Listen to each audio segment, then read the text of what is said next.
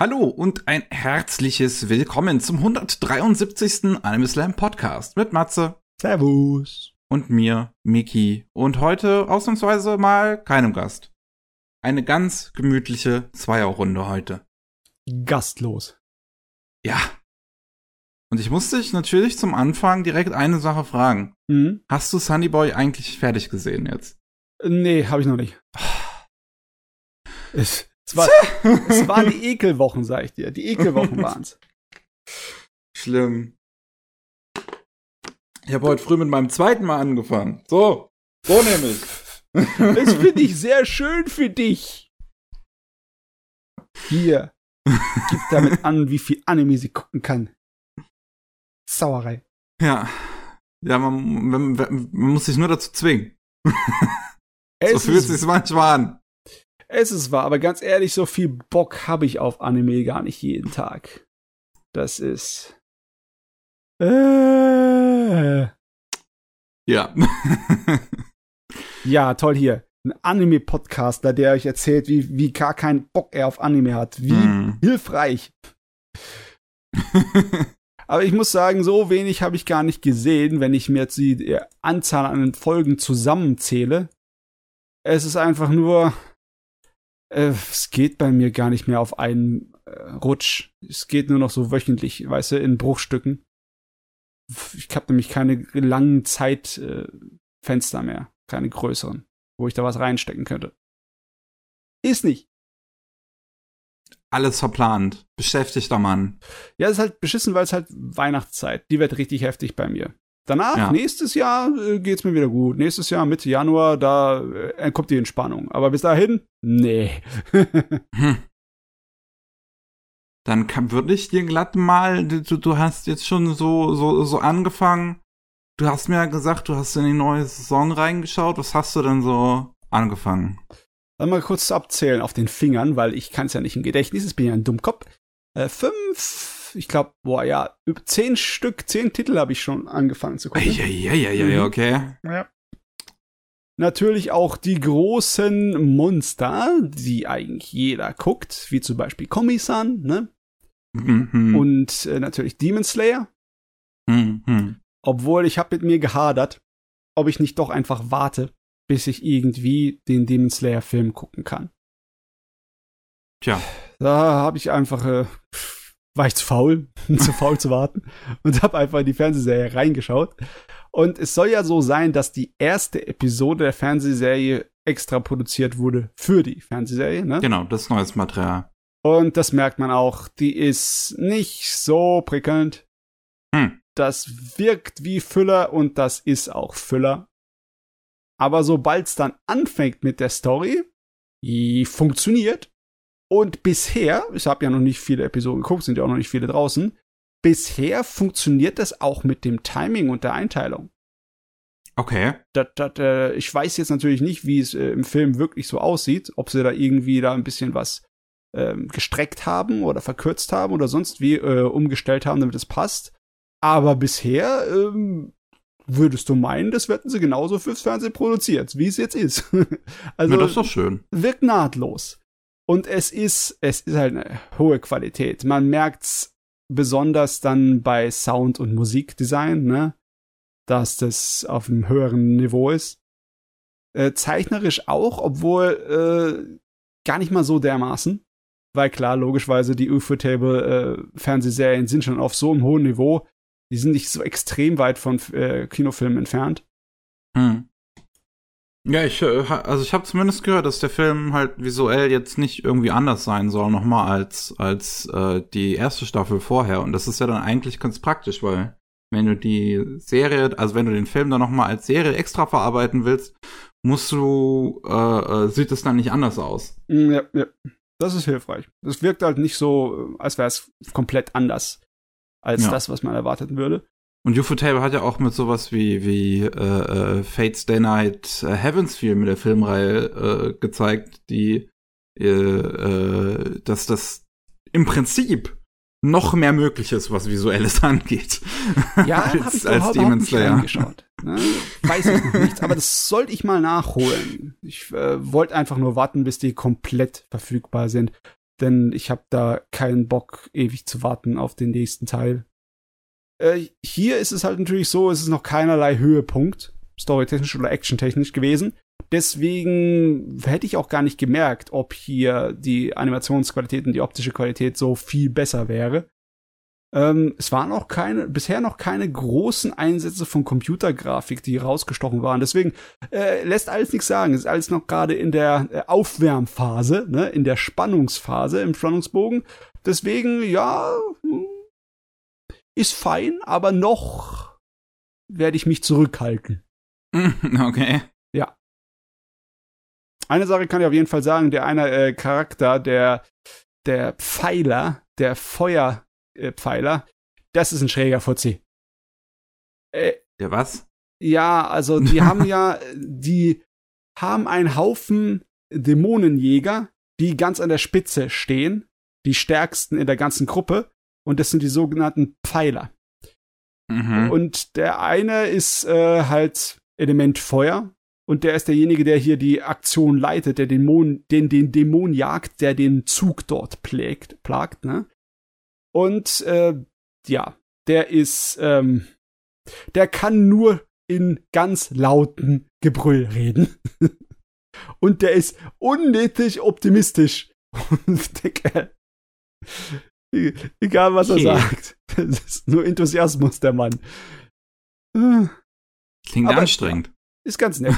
Ist ganz nett. Vielleicht bekommt ja auch noch ein bisschen Charakterentwicklung daher, aber bisher ist es eigentlich nur ein bisschen albern der, der Hauptcharakter bekommt ein bisschen Charakterentwicklung gleich ab. Weil ähm, der erste Angriff von den Dämonen ist, dass äh, die Jäger in einen Schlaf versetzt werden und dann versuchen sie sie im Schlaf zu töten.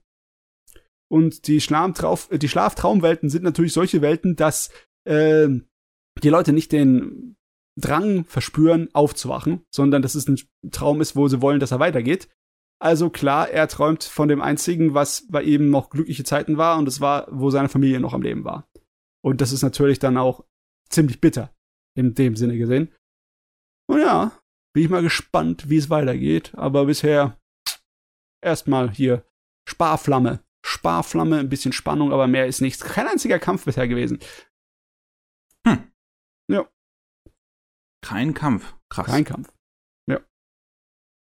Dann haben wir noch was Zweites raus. Hm, ich weiß was, ich rede nicht sofort über Komi-san, weil Komi-san ist ein längeres Thema. Okay. Ich glaube, ich rede über äh, Jobless Reincarnation, weil das oh ist einfacher abgefordert, weil es im Endeffekt äh, nur eine Abenteuergeschichte ist, die direkt wovon äh, der letzten weitergeht. Ich, ich habe gehört, es ist mittlerweile schlimmer geworden, was den Fanservice angeht. Ähm, nee. Zumindest, also ich weiß nicht, wie viel du jetzt gesehen hast, aber einer der letzten paar Episoden soll jetzt wohl richtig also richtig übel gewesen sein, was das angeht. Äh, nee, ich fand's nicht extra übel im Vergleich zu der ersten Staffel. Ungefähr auf demselben Niveau. Da ist halt ein Charakter, ähm, eine Elfe von einer Party, die nach unseren Hauptcharakteren sucht. Und die verschafft äh, sich halt ihre Informationen, indem sie mit allem flirtet, was sie in die Finger bekommen kann. Und wenn Flirt nicht funktioniert, dann gibt's halt auch eine Orgie mal, ne? Weil mhm. ihr, macht, ihr macht das Spaß und äh, es hilft, ihnen Informationen zu sammeln. Und äh, die kann sich das erlauben, weil sie so ein äh, Killervieh ist, dass äh, falls sie mal an irgendjemanden geraten würde, der jetzt zum Beispiel an, äh, an, an Leib und Seele möchte, würde sie dem einfach den Kopf abkupfen und tschüss, Wiedersehen. Aber ansonsten, äh, nee, äh, die Hauptgeschichte fängt so, dass am Anfang sie müssen einen äh, äh Ozean überqueren und das kriegen sie nicht hin, weil ihr Begleiter, der äh, ist ja einer von dieser gefürchteten Rasse, den Sperdo. Und auch wenn er sich ja so verkleidet, dass man es nicht sieht, indem er sich die Haare, die grünen Haare, die Markanten abs äh, rasiert und ein Stirnband umbindet, damit er sein drittes Auge nicht sieht, ähm, die Leute sind trotzdem sehr misstrauisch seiner Figur gegenüber, weil er halt ein cremiger, großer Kämpfer ist, der so ausguckt, als würde sich jeden Augenblick dich äh, ermorden wollen. Und ja, sie kriegen ihn halt einfach nicht drüber. Sie, der, der, äh, der Fuzzi, der sie mit dem Schiff übersetzen könnte, verlangt viel zu viel Geld. Also müssen sie schmuggeln. Na? Und dann geraten sie gleich in einen großen Schmugglerring und eine, äh, Missverständnisse und Intrigen und es wird, es wird relativ actionreich, das wird ziemlich cool. Der Hauptcharakter wird dann gefangen genommen von äh, einem Volk von äh, Bestienmenschen, Die denken, er wäre äh, verantwortlich für die Schmuggelei von ihren Kindern, weil die, die werden da geschmuggelt und verkauft. Obwohl er eigentlich mit seiner Truppe das unterbinden wollte und die retten wollte. Ne? Und ja, es ist, äh, es ist ganz nett. Es ist ehrlich gesagt im Moment in einer schwachen Phase, meiner Meinung nach, die Geschichte.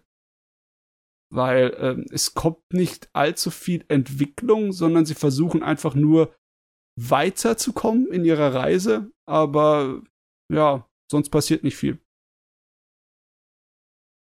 Ich werde die zweite Staffel wahrscheinlich einfach nicht schauen. Ich kein, ja, keinen Bock drauf. Ich habe auch keine ja. Ahnung, äh, wie man es einsortieren sollte, weil ehrlich gesagt, ich gucke so wenig edgy Serien. Ich wüsste jetzt nicht, ob das hier der Standard ist, besonders abstoßend ist oder irgendwie harmlos eingeschätzt wird. Also ich fand's, ja, es ist halt einfach nur Beiwerk. Es ist uninteressant. Es, es stört mich auch nicht besonders. Mir ist es so pädophil. okay. Von mir aus.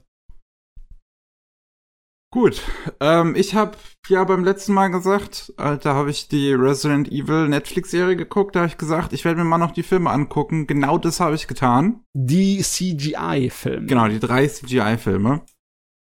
Ähm, angefangen natürlich mit dem ersten der drei, Biohazard äh, Degeneration, beziehungsweise Resident Evil Degeneration. Ähm, und der kam raus als äh, äh, ja zum Zeitpunkt von Resident Evil 5 und ähm, hat im Prinzip so ein bisschen die gleiche Funktion wie Resident Evil Infinite Darkness. Es spielt halt einfach zwischen 4 und 5. Nur das, also ich glaube 4 und also also Infinite Darkness und Degeneration spielen jeweils sozusagen in anderen Timelines, mehr oder weniger. Also sie, sie ignorieren sich gegenseitig. Oh Mann, ja. Ähm, äh, sag mal, das ist ja schon eine Weile her. Das war Ende der 2000er, ne? Ja, 2008. Gott ist, Resident Evil 5 schon so lange her. Ja. Do be like that. Ich habe echt, ähm, hab echt irgendwie im Kopf, dass das der 5er aus den 2010ern wäre, aber das stimmt nicht, ne? Nee. Warte. Also, es könnte sein, dass der noch 2009 rausgekommen ist, der 5er, aber ich glaube, der müsste mit dem Film ja, der kam Anfang 2009 raus, Resident Evil 5. Und der Film kam Ende 2008. Okay, okay. Also auch in der wirklichen Zeit ist er zwischendrin. ja, theoretisch. Ja. Ähm, und es geht in dem Film im Prinzip, also, ja, es spielt ein Jahr nach Resident Evil 4. Ähm, das war, glaube ich, auch bei Resident e-, Evil Infinite Darkness, glaube ich, der Fall. Das hat, glaube ich, auch ein Jahr danach gespielt, aber egal. Ähm, und die, die Welt ist jetzt mittlerweile so nach den Vorfällen der ersten vier Teile weiß sie halt so ein bisschen Bescheid über die ganze Sache mit den, mit den Biowaffen. Das ist jetzt alles, alles so ein bisschen rausgekommen, konnte man nicht länger verheimlichen. Und ähm, es gibt weltweit große ähm, Demonstrationen gegen den Einsatz von BOWs, also Biowaffen.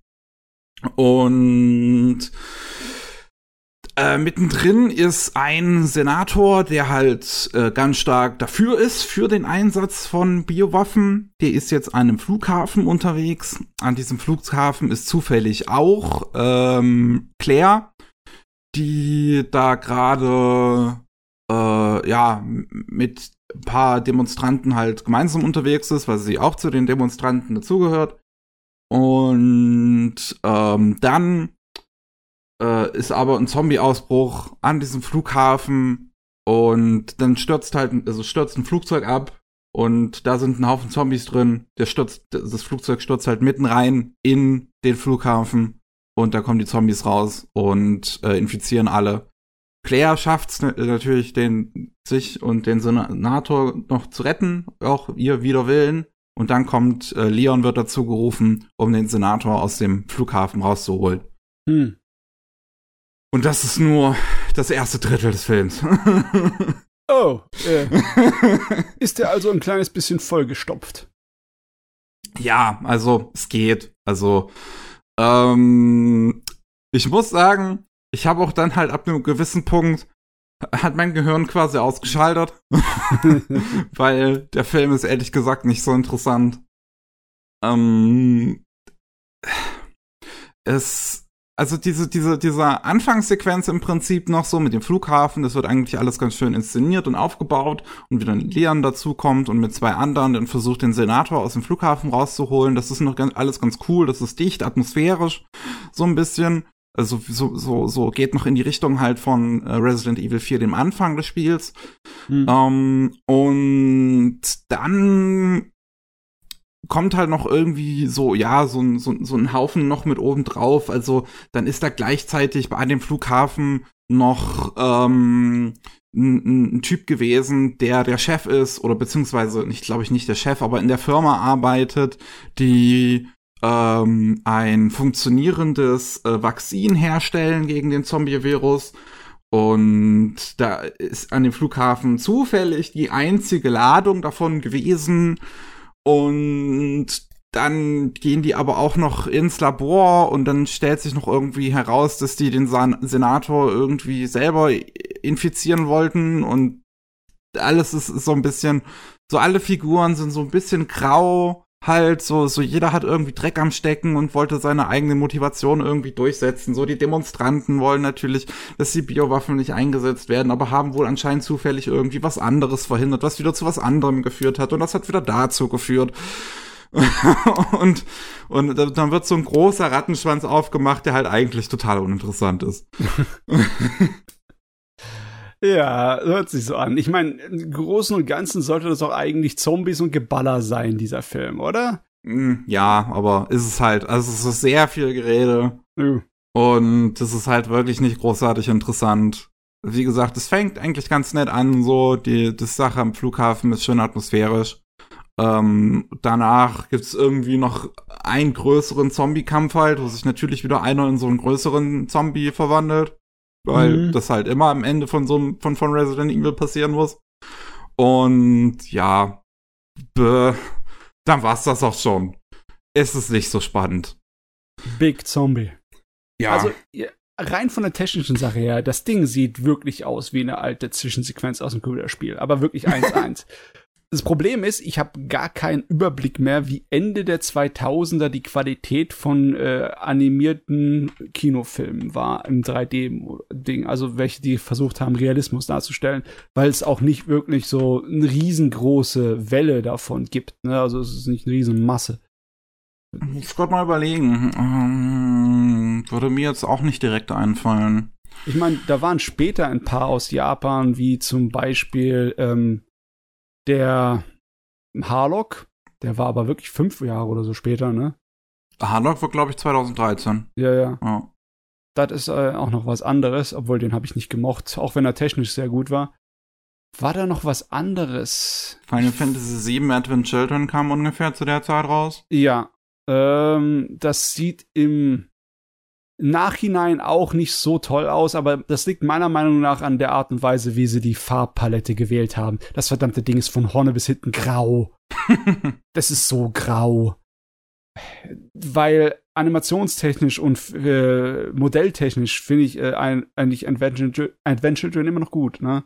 Ja. Ähm, das hier wirkt äh, allerdings in den Trailern wirklich eher ein bisschen niedriger von der Qualität. Oder meine ich das nur. Gewöhnt man sich daran und es ist fein. Ja, die Generation sah jetzt halt wirklich nicht so interessant aus. Also, ich, ich finde, also als ich ihn gesehen habe, hat es mich halt so null gestört zumindest. Das ist ein Stil, der halt funktioniert, kann man sich im Prinzip so ein bisschen angucken, wie das erste, wie die ersten paar Pixar-Filme noch, die, wie ich finde, auch schon halt, ne, man, man sieht deren Alter an. Ja. So, ähm, und hier ist es halt hatte ich halt ungefähr das gleiche Gefühl. So, ja, das wird zu der Zeit wahrscheinlich schon recht gut ausgesehen haben, aber aus heutiger Perspektive ist es halt, ja. Es ist, geht jetzt nicht in ein Uncanny Valley oder so. Ich finde, es, es, es, es funktioniert einfach. Ja, klar, die, die Lichtqualitäten sind nicht so gut, aber was mich auch teilweise ein bisschen seltsam äh, stimmt, die Texturen scheinen nicht immer so super zu sein. Ob, du hast doch normalerweise für einen vorgerenderten Film nicht dieses Problem. Ist ja nicht, als ob es hier wie ein Computerspiel in Echtzeit gerendert werden muss. Hm. Warum sind einige der Texturen verschwommen? Das kapiere ich nicht. Gut, das kann ich dir jetzt auch nicht sagen, warum Nee. das so ist. Egal, egal. äh, ja. Als zweites kommt dann ähm, Damnation, Resident Evil Damnation. Das kam 2012 raus, gemeinsam mit Resident Evil 6. Und Damnation ist schon um einiges besser. Der sieht A, wesentlich besser aus. Also der sieht wirklich im Vergleich, äh, ich, ich finde, schon schön aus. Den kann man sich immer noch angucken, einigermaßen. So von der Optik. Ah. Ähm, und der ist wesentlich mehr drüber. Also der ist dort, der, der wird gegen Ende total Banane. Und so sollte es eigentlich sein. Sehr gut. also, ja, die, die, die Generation war jetzt so die ganze Zeit so, so, ja, für Resident Evil Verhältnisse bodenständig, sozusagen. Und Damnation ist da schon wesentlich interessanter. Äh, es geht hier um eine, ähm, ja, ein, ein Land in der Nähe von Russland, äh, wo Bürgerkrieg herrscht und es ist eine neue äh, Präsidentin an die Macht gekommen, die versucht sowohl die USA und Russland quasi aus ihrem Land rauszuhalten, weil sie das nicht als als als politischen Standort missbraucht sehen möchte. Ähm, aber irgendwie kommt es dann dazu, dass da in ihrem Land halt auch eine Zombie-Apokalypse ausbricht. Hm. Und Leon macht sich dann halt auf den Weg dahin und versucht dem Ganzen auf den Grund zu gehen. Und ähm, beziehungsweise er wird ja halt von, von ne, seiner, seiner Stelle dafür, die er da arbeitet, halt dahin geschickt, um der Sache auf den Grund zu gehen. Und ähm, dann äh, ist aber Ada ist auch noch da aus, aus Resident Evil 4 und, und 2 macht ja auch wieder einen Auftritt. Die arbeitet für, für ähm, die, die Präsidentin und ähm, macht, macht, macht da halt so ihre eigenen mi- mischievous Dings so, so, so, also ja, ist halt immer im, im Hintergrund und versucht die Fäden so ein bisschen zu ziehen. Und ja, also das, das Ding fängt halt auch wieder recht interessant erstmal an, schon ein bisschen atmosphärisch, in, in, indem man so reingeführt wird in dieses Land. Und Leon, der da ziemlich äh, halt auf sich gestellt ist, da unterwegs ist, von zwei anderen äh, Leuten mit einem russischen Akzent gefangen gehalten wird, die ähm, einen Zombie bei sich haben, der anscheinend eigentlich nicht das Bedürfnis hat, sie anzugreifen und es wird ein bisschen halt ein Mysterium so draus gestaltet, wie die Zombies jetzt hier in dem Teil im Prinzip auch ein bisschen funktionieren. Und ähm, ja, ich ist ein bisschen schwierig, wie das Ganze dann äh, äh, zu erklären, wie das Ganze dann sozusagen zu, zu, zustande kommt. Es gibt natürlich auch hier wieder einige Twists so von wegen, oh, der ist eigentlich böse oder der ist eigentlich böse und alles ist so ein bisschen hin und her. Ähm, das wird in der Mitte, ich finde, ein bisschen langweilig, weil da wird's dann halt auch wieder ein bisschen ruhiger um, und viel Gelaber um, um fast nichts. Dann geht's halt Richtung Ende und da ist es einfach nur noch völlig bescheuert. Und Okay. und das ist und total over the top. Das ist wirklich herrlich das Ende. Das ist, hat so geile Action-Szenen, auch mit so viel Fanservice. Die Lecker machen halt hier, äh, treten halt hier wieder auf aus Resident Evil 2. Es gibt dann eine ganze Armee aus Mr. X's, die Okay. Leon verfolgt. und, und, und dann versuchen sie, und, und es gibt halt einen Typen, der kann die Licker kontrollieren und der kämpft dann mit den Lickern gegen die Mr. X's an und das ist total episch. Oh und dann Mann. kommen noch ein Haufen Panzer dazu, die auf alles irgendwie ballern. Sehr gut. ich meine, so gehört sich das, ne? Äh, Wenn Zombies gegen Menschen langweilig wird, dann lässt der Zombie gegen Zombie kämpfen. Yes! Yes. es ist, also hier ist es wirklich herrlich, wie übertrieben dieses Ende ist und ich habe es einfach nur gefeiert und jedes Mal, also und sie haben es auch wirklich geschafft, immer wieder einen draufzulegen bei dieser Szene. Jedes Mal dachte ich mir, holy shit, haben sie jetzt nicht gemacht. Okay, und dann haben also- sie es gemacht. Lohnt sich dann da, um ein kleines bisschen sich durchzuquälen gegen, durch die langweiligeren äh, Segmente? Ja, also schon. Ich finde ich schon. Ich finde halt, also, ne, Anfang ist ganz nett, Mitte ist eher langweilig, Ende ist wirklich herrlich. Oh, gut, gut. gut, gut, gut. also, den kann ich nur eher empfehlen. Aber, wen ich jetzt am meisten empfehlen kann, ist der letzte von den ganzen. Resident Evil Vendetta. Der kam 2017 mit Resident Evil 7 raus. Und ähm, hier geht's jetzt mal ausnahmsweise nicht nur um Leon, sondern um äh, Chris. Der kommt auch noch dazu. Und Rebecca aus Resident Evil Zero. Und muss ich kurz überlegen, wie war hier der Plot? Genau, es gibt so einen Typen, der äh, ist Waffenschmuggler. Und die äh, US-amerikanische Regierung hat sich halt mit ihm angelegt, weil sie halt irgendwie, ja, nicht wollten, dass er Waffen schmuggelt. Und der, und, und haben eine Bombe abgeworfen zu seiner Hochzeit in Brasilien.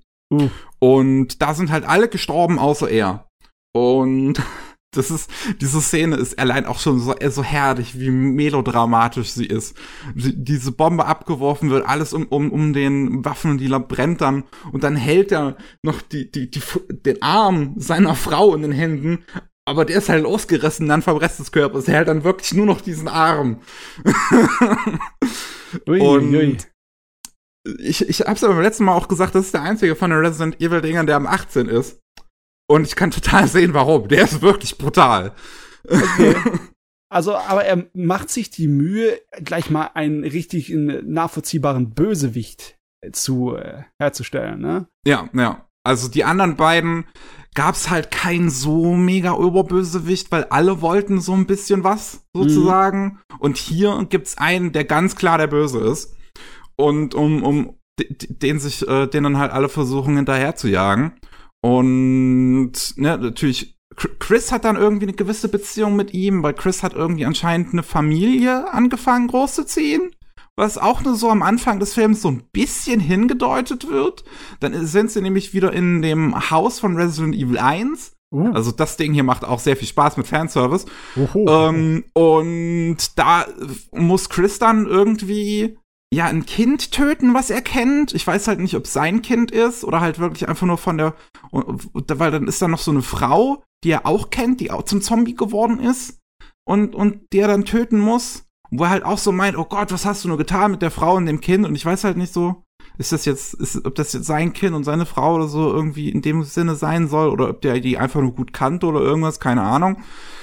Ähm, und jetzt muss ich überlegen, genau, dann geht's erstmal zu Rebecca, die gerade dabei ist, auch an einem Vakzin zu arbeiten, was gegen den Zombie-Virus hilft. Und ihr Vakzin hilft.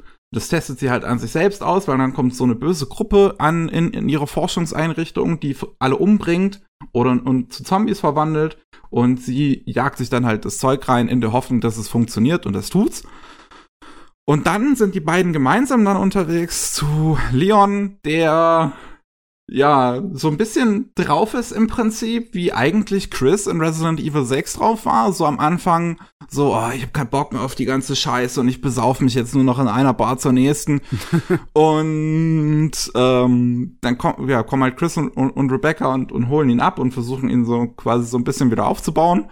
Und gemeinsam stellen sie sich, kämpfen sie dann halt gegen den großen Oberbösewicht, den Waffenhändler in vielen wirklich total obstosen Kampfszenen, die alle so, also die sind alle A, fantastisch animiert und großartig choreografiert. Die mhm. sind halt nur so unfassbar dumm. dass es wirklich, wirklich witzig ist. Also, wie dumm? Auf dem Niveau der Realfilme oder? Ähm, ich habe tatsächlich nicht viel von den Realfilmen gesehen. Das kann ich jetzt gar nicht so richtig vergleichen. Oh, das ist Aber schade. Ich, ich möchte dir wirklich eine Szene äh, schicken, die äh, aus dem Film wirklich sehr ber berüchtigt ist, weil okay. die halt so drüber ist und einfach von vorne bis hinten eigentlich keinen Sinn ergibt. Aber sie ist so schön animiert und inszeniert. Es ist unglaublich. So die ersten 30, äh, bis, äh, ja, die ersten 20 Sekunden kannst du überspringen und dann geht's im Prinzip so richtig los.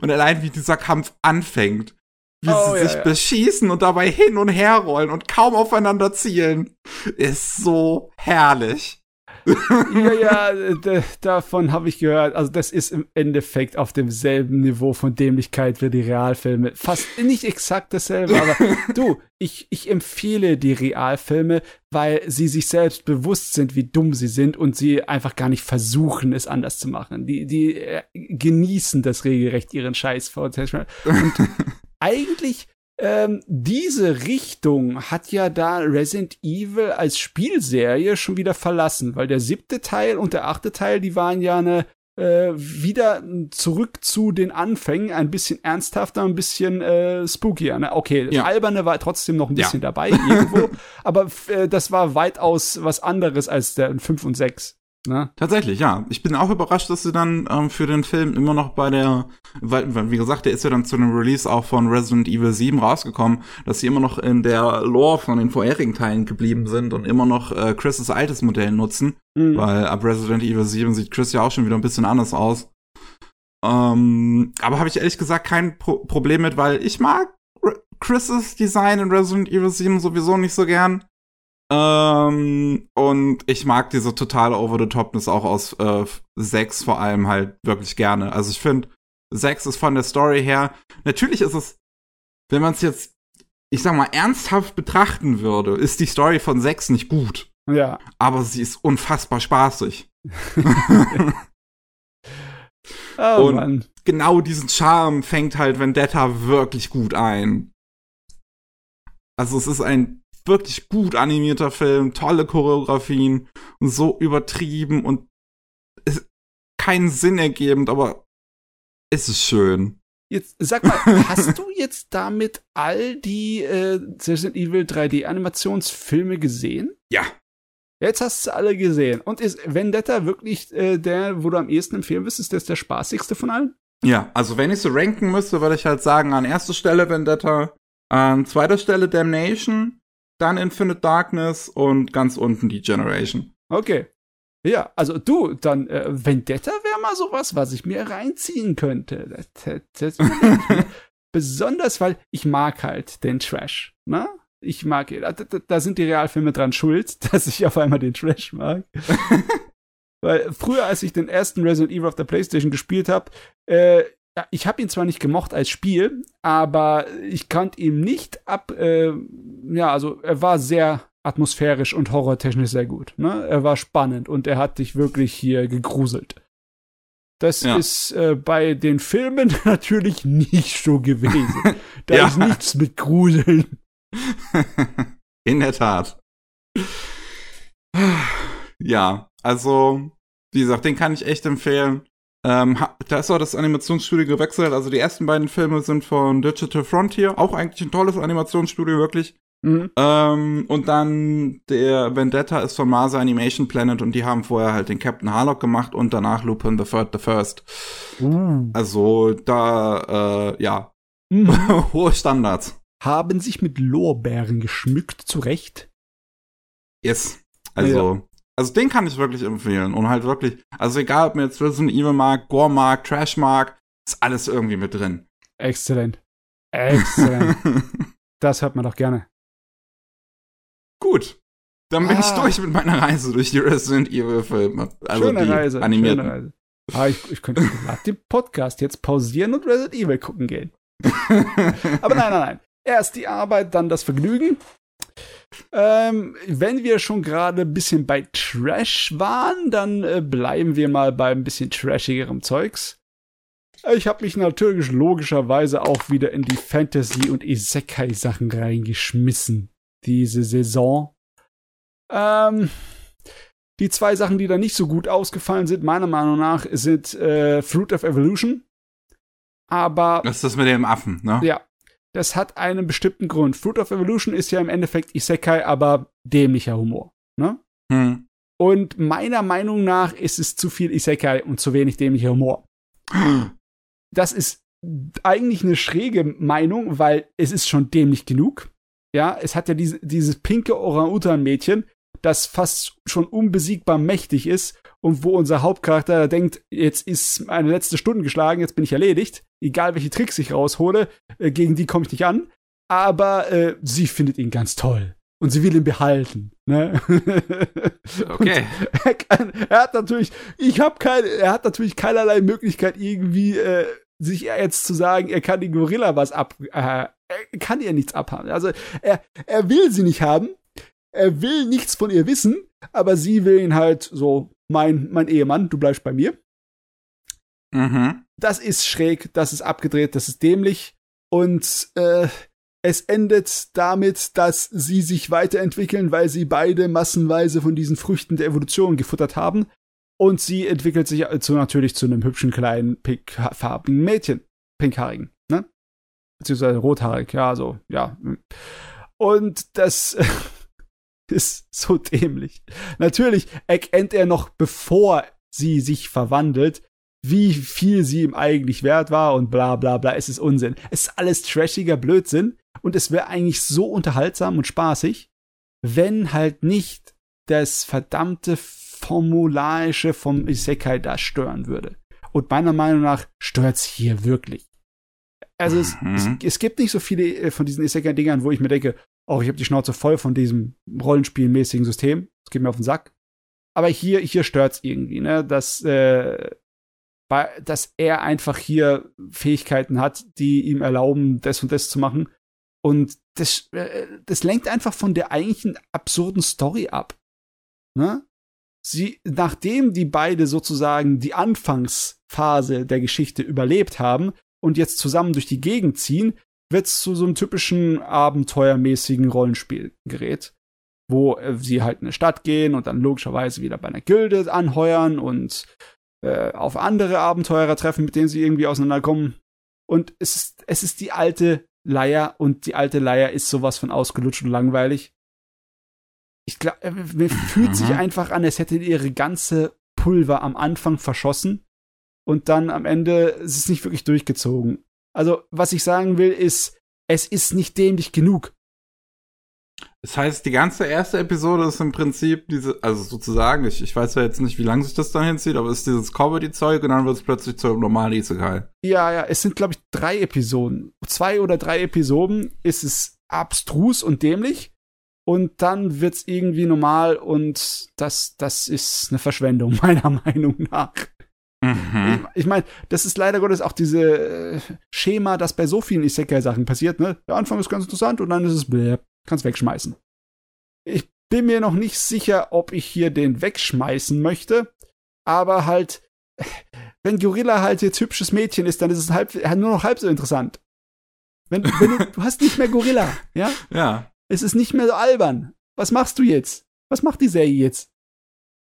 Natürlich, ja, ja natürlich geht sie den altmodischen äh, Weg und sammelt immer mehr Mädels an, die sich um den Hauptcharakter scheren. Und das mhm. ist halt mhm. le Standard. Und der 0 auf 15 Standard, der, der, der pff, was soll ich damit machen? Reiste nicht mehr viel.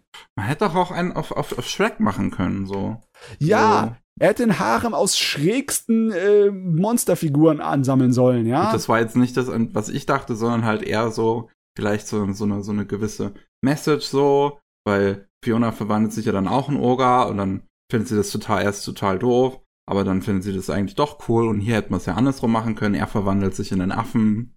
Ja. Oder sowas. Irgendwie, ehrlich, so eine Richtung. Du hast hier weitaus äh, höhere Erwartungen von der Qualität an Isekais, als man jemals hm, tun sollte. Ich sehe das Problem. Ich, du siehst das Problem. Ich meine, mir wäre es schon recht gewesen, wenn sie einfach den altmodischen Isekai-Harem-Rotz gemacht hätten, aber keine hübschen Mädels äh, schmarren sich an den Rand, sondern halt lauter äh, Gorillas. Wie Gorillas. Oder von mir aus auch, wenn wir bei Schreck bleiben, Eselmädchen von mir aus, ne?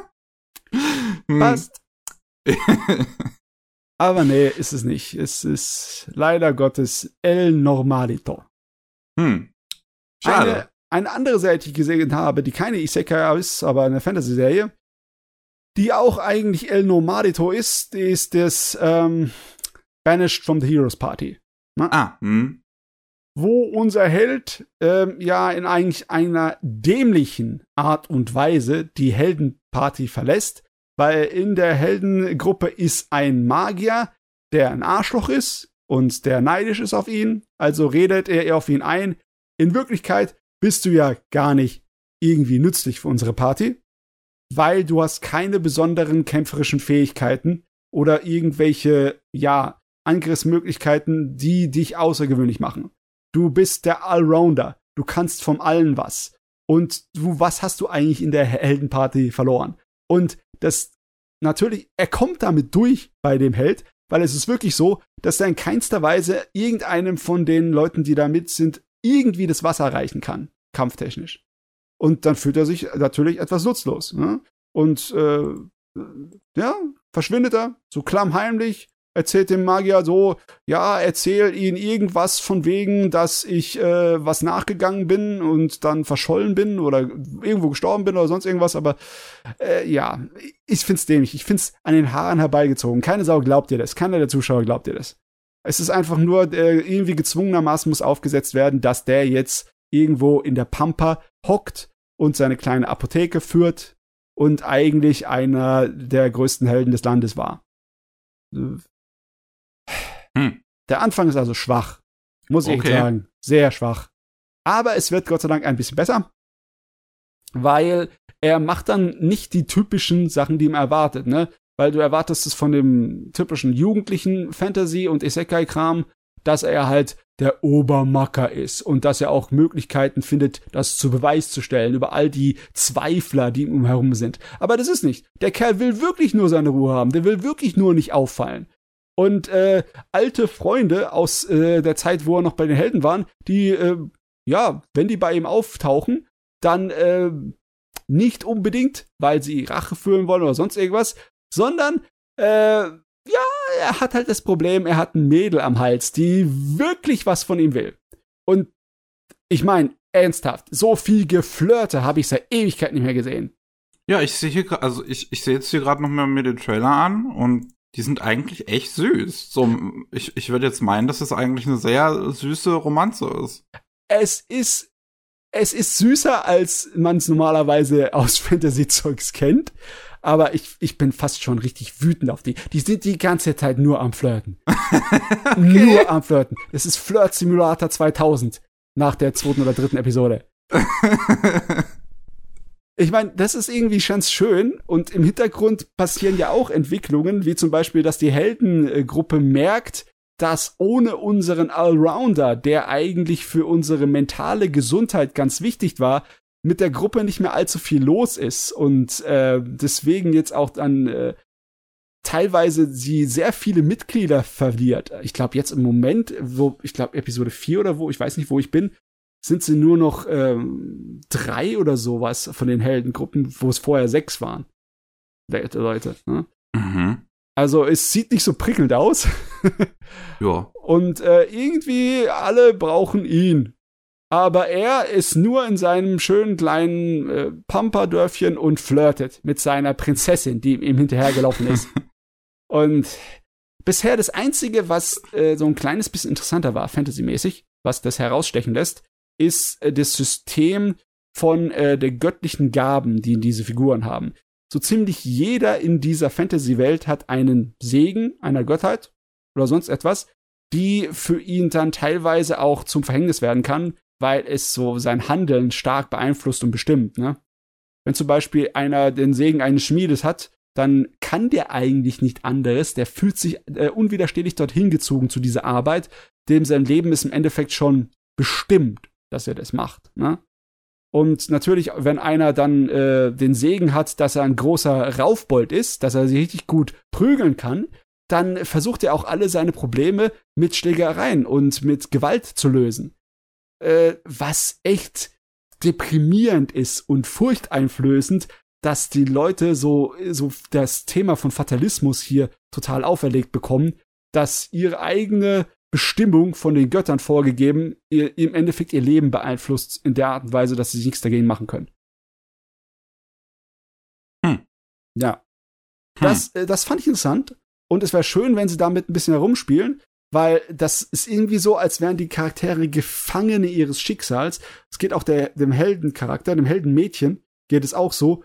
Die äh, wird die, bisher die ganze Serie als einfach nur gefühllos und äh, mechanisch dargestellt, weil sie sich einfach ihre Rolle als Heldin ergibt. Ne? Und nichts anderes macht. Der hat irgendwie die Hoffnung auf alles schon aufgegeben und ist einfach nur noch eine Monster-Killer-Maschine. Also der Bereich, muss ich sagen, der ist noch interessant. Aber der Rest ist halt äh, 0815 Slice of Life mit viel rumgeflirt. Ich bin sauer auf die zwei, ja. es ist, macht einen Es ist einfach nur eifersüchtig. Ja, es ist Eifersucht. nur Eifersucht, sag ich dir. Nee, ich muss sagen, also wenn ich mir jetzt die Trailer nochmal so anschaue, dann sieht das eigentlich nach was aus, was mir sehr gefallen könnte, weil ich finde, das sieht sehr wholesome und süß aus.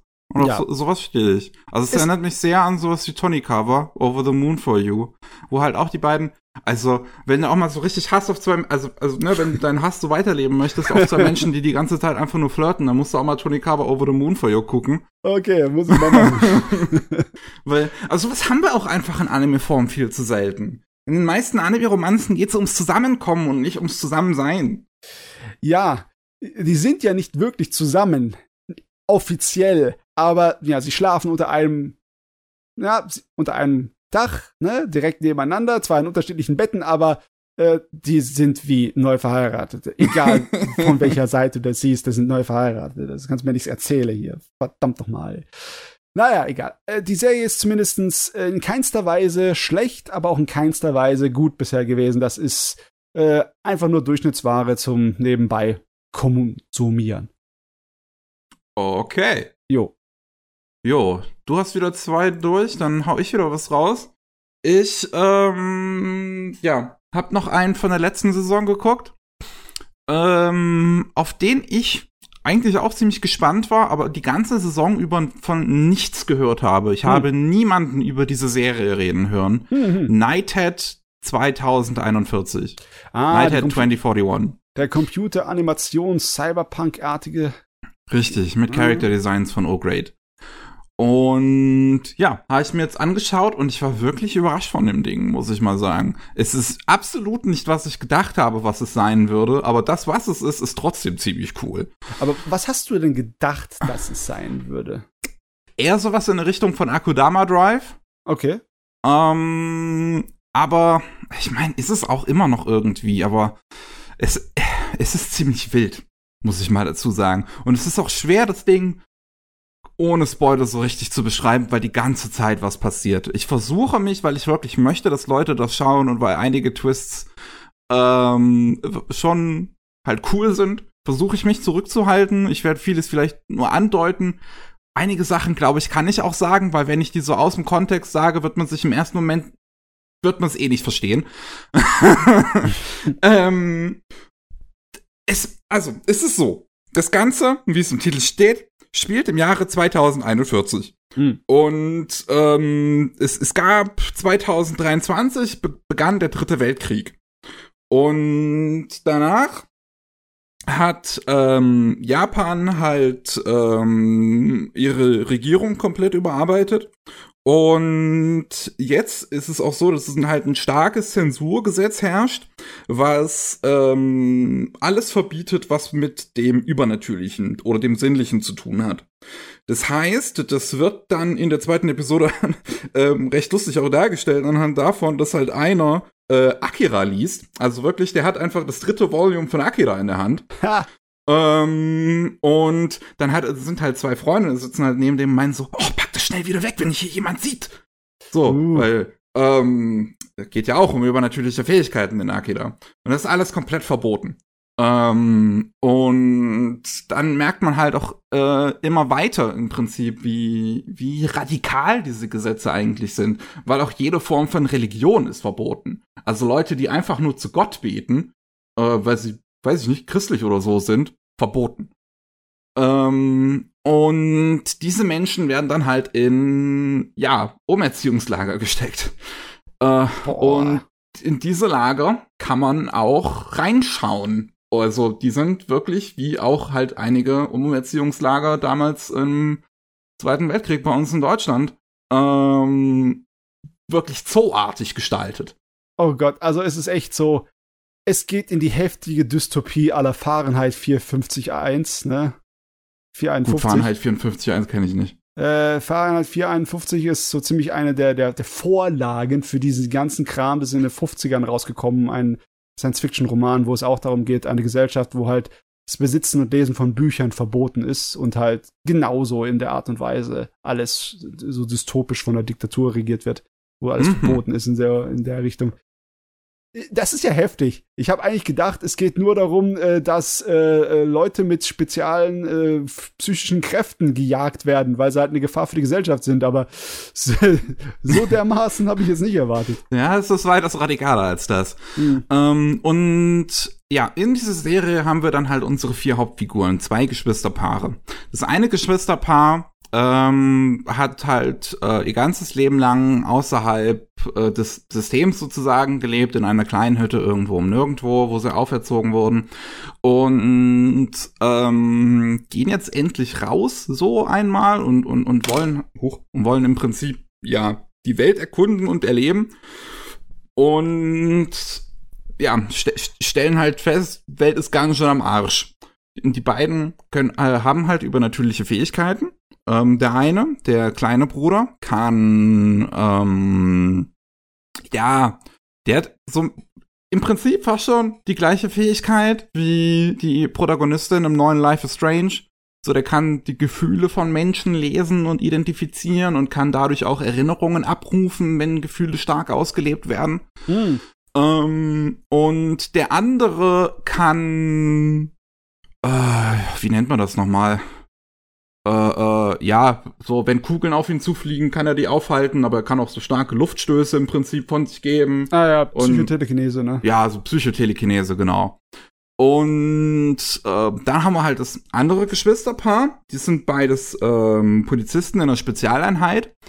Und ähm, diese Spezialeinheit wird sich halt im Laufe der Zeit dann noch bisschen später herausstellen, dass die auch aufgebaut wurde, um Cops zu haben, die übernatürliche Fähigkeiten haben, um mit denen besser Leute jagen zu können, die selber übernatürliche Fähigkeiten haben. Die sind mhm. halt so im Prinzip die Ausnahmen im Gesetz.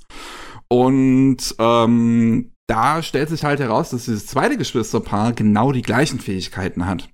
Und wenn dann hm. unsere Hauptfiguren äh, zum ersten Mal aufeinandertreffen, haben die auch die gleichen Erinnerungen. Oh. Und ja, dann geht's halt, ne? Es, es, es baut sich natürlich die Frage auf, wie, wie kommt das zustande? Und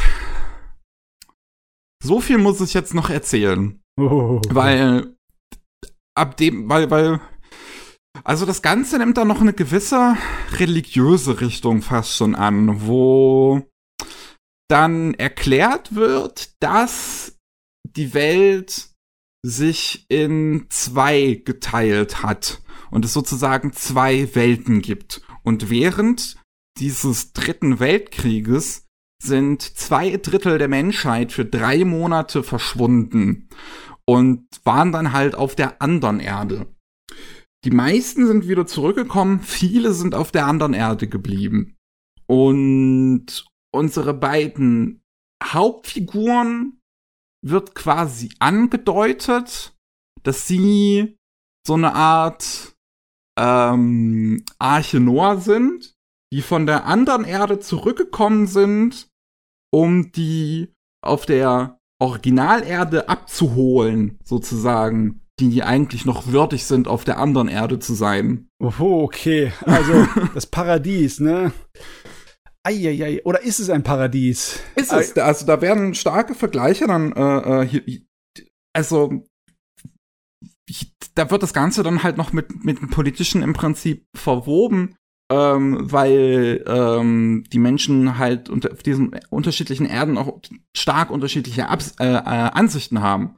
Und du hast halt eine von den Bösewichtinnen, ähm, die dann halt auf der Originalerde äh, da eine Chefin ist und halt so meint, oh, die auf der anderen Erde, so, die, die haben das alles doch nicht verstanden, so, es, es muss eine Schere zwischen Arm und Reich geben, damit die Armen einen Grund haben zu arbeiten und die, die Reichen sich was, was leisten können und also, ne, die, die ist so die Vertreterin vom neoliberalistischen äh, Kapitalismus im Prinzip und die andere Erde wird so beschrieben als kommunistisch.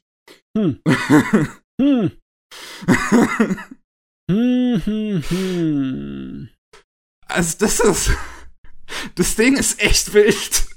Das ist, das ist schon. Also ich habe gedacht, ich habe wirklich, das ist was anderes, als ich erwartet habe. Ich habe nicht was aller Akudama Drive erwartet, sondern ein einfaches so Minority Report mäßiges Ding, ne? Äh, Polizisten jagen Leute, die es eigentlich nicht verdient haben zu jagen, weil die Polizisten Werkzeuge eines korrupten Systems sind.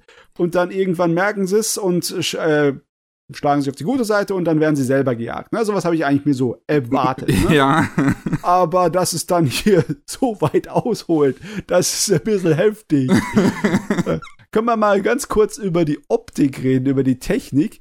Ähm, weil ich habe einige ähm, Bilder davon gesehen, da bin ich mir gar nicht sicher, ob bis 100% durch die ganze Serie hindurch alles nur mit CG gemacht wurde. Äh, ist es nicht. Ist es, es nicht? Ist, das ist fast schon ein bisschen, also was die Optik angeht, würde ich eigentlich sagen, das CGI ist herausragend. Das also die aus, letzten ja. paar Kämpfe sind so fucking gut. Das ist wahrscheinlich das beste CGI, was ich in einer TV-Serie gesehen habe. Die, allein der finale Kampf ist einfach wirklich, das ist das Finale von Man of Steel. Uh, uh, okay. Und ähm, am Anfang passiert aber halt noch etwas sehr häufig, dass 2D und 3D versucht werden miteinander zu vermischen. Mhm. Und dass dann halt öfters 2D und 3D-Figuren in der gleichen Szene zu sehen sind. Und das uh. ist sehr weird. Ja, das merkt man halt dann sofort, ne, den Kontrast. Absolut. Das, man, man sieht's halt ah, sofort und es, die, die 2D-Figuren sind auch nicht so gut gezeichnet und animiert, ehrlich gesagt. Also da sieht das 3D insgesamt schon viel, viel besser aus. Da hätten sie einfach bei bleiben sollen. Ich, wobei ich halt, ich kann es dann verstehen, dass sie dann halt so ähm, Komparsen, also Figuren, die halt nur für eine Szene oder so auftauchen, die haben sie dann halt nur handgezeichnet, weil so ein Modell zu machen, vor allem in so einer guten Qualität wie hier, das zu riggen und alles, ist sehr viel mhm. Arbeit. Da ist es wahrscheinlich einfacher, die paar Frames zu zeichnen. Ähm, und ja, so, so haben sie es dann im Prinzip auch gemacht. Komparsen sind handgezeichnet, die wichtigen Figuren sind dreidimensional und das kann gerade in den halt ersten paar Episoden, wo halt Komparsen noch eher auftauchen, ähm, sehr weird aussehen. Aber umso mehr es halt in dieser Geschichte nur wirklich um unsere Hauptfiguren geht, sieht es immer besser aus. Meine Güte irgendwie ist es ja komplett das Gegenteil von dem, was man aus vielen anderen Serien bekommt, wo die Komparsen im Hintergrund eigentlich mit Computer dargestellt werden. Hier ist es andersrum. Ja. Was Sinn, ey. Das stimmt, aber es ist, also das CGI in dem Ding ist wirklich erstaunlich. Also wie gut einige der finalen Episoden aussehen, was für geile Shots da drin sind, hat mich echt überrascht. Gerade hm. nach den ersten paar Folgen, weil, wie gesagt, da sieht's dann halt eher weird aus und ich war so, hm, aber das Ende ist geil. Okay. Okay. Hm, ja. Hm, hm. Also, ich kann die Serie halt echt nur empfehlen. Die ist, die ist, die, die ist total bonkers, so. Diese ganze Story ist so ein Wahnsinn. Und ich bin mir nicht sicher, ob sie am Ende wirklich Sinn ergibt. Aber einfach so, so, das, das fühlt sich halt so an, so ein bisschen wie so ein Autor, dem man gar keinen Riegel davor geschoben hat, der sich komplett ausgetobt hat. Aber wirklich. Ja, nicht übel. Ja. Das lässt das Herz bei mir, beim Science-Fiction-Fan, höher schlagen. Das wird auch irgendwann mal nachgeholt. Oh Gott, da habe ich wieder was gesagt. Ne? Ob ich das einhalten kann? Naja, irgendwann vielleicht mal. Irgendwann. irgendwann. Wir sehen uns 2025. ich werde es schaffen, bevor 2041 herkommt und dieses Szenario Wirklichkeit wird. ja. ah, gut. Dann machen wir an der Stelle eine kurze Pause und wir hören uns gleich wieder. Willkommen zurück beim 173. Anime Slam Podcast. Und Matze, du meintest was von Comedy-Serien. Ja, also wir hatten ja in dem Podcast jetzt schon einiges, ne? Von Fantasy-Welten und großen Helden und äh, dystopischen Cyberpunk-Universen und Zombies. Äh, Anime sind geil, muss ich mal dazu mal sagen. Nebenbei, ne? ähm, was fehlt noch? Vampire fehlen noch. The Vampire Dies in No Time, sehe ich mm. gerade. Und ich habe meinen Spaß damit. Aber wirklich. Geht hm. um einen Vampir, der ja sehr dürr ist, sehr ungesunde Hautfarbe, er ist im Endeffekt grau und äh, der macht einen auf altmodischen äh, Dracula-Verschnitt, heißt Draluk. Und er hat seine eigene, ja, Festung, müsste ich jetzt schon sagen. So vollgepackt ist, was mir das mit Fallen und allem möglichen ist. Und ein äh, dem, äh, Vampirjäger, ein Bekannter namens Ronaldo, will ihm de, den Garaus machen. Und der Ronaldo sieht schon aus wie so eine Billig-Verschnitt von unserem Helsing-Hauptcharakter von Alucard. Mit seinem roten Mantel und allem. Hm. Ähm, stellt sich heraus, dass unser Draluk ähm, eigentlich nur so ein kleiner Need ist, der sich den ganzen Tag in seiner in seinem Schloss einschließt, um Computerspiele zu zocken. Und er verträgt gar nichts. Bei dem leisesten Windhauch äh, zerfällt er zu Staub. Das Praktische daran ist, dass er so ein alter Vampir ist und so viel Energie angesammelt hat, dass er sich eigentlich jederzeit sofort wiederbeleben kann. Also ist kein Problem. Aber egal, was du mit ihm machst, du darfst ihn nicht zu hart auf die Schulter hauen, sonst pupp, ist er nur noch ein, Hau ein Haufen Asche. Und ja, die zwei geraten aneinander und aus Versehen zerlegt natürlich unser Vampirjäger, was heißt aus Versehen? Er zerlegt sein Schloss und jetzt ist Draluk, äh, ne, er braucht eine Unterkunft, also äh, zieht er schnell mal beim Papierjäger ein, weil der hatten ja auch sein Schloss kaputt gemacht, ne? Also hier, nimm, übernimm Verantwortung, du Schweinehund. Ja, ja, die zwei können sich relativ schnell halbwegs leiden und äh, ja, es ist eine dämliche, alberne Comedy, aber es ist es ist zum Schreien komisch, was für Unsinn da, da passiert. Es ist, es ist der Hammer. Die müssen damit in einer Menge, ja, weltbewegenden Sachen kämpfen, wie zum Beispiel der äh, Vampirjäger hat so einen Nebenjob. Er schreibt seine Abenteuer als richtig dämliche Trash-Romane und sein äh, Editor ist ihm andauernd auf den Fersen, damit er doch weiterschreibt. Und der Kerl ist gefährlicher als alles andere. Der scheint anscheinend irgendwie in seinem äh, Keller eine ganze Menge Leichen vergraben zu haben und viele Folterinstrumente ebenso. Der ist weitaus gothischer horrormäßig als alt der Rest von dem ganzen Ding. Okay. Ja, ja. Und äh, natürlich ist auch eine junge Vampirjägerin, die ein absolutes Genie ist und deswegen, was weiß ich, wie viele Klassen übersprungen hat und damit irgendwie ihren zarten 15 Jahren hier schon Vampirjagd macht, die überhaupt nicht mit Draluk kann, weil äh, sofort, wenn Draluk immer irgendein Mädel sieht, ist er natürlich auf ganz altmodischer Gentleman, ne? Dann wird dann hier so, küsst die Hand und säusel, säusel und sie so, was ist das für ein Vieh und kann nicht damit umgehen. Und es ist, es ist aber gut. Es ist sympathisch und es ist witzig und es ist albern und sie haben ein schönes kleines Haustier, ein Armadillo namens John.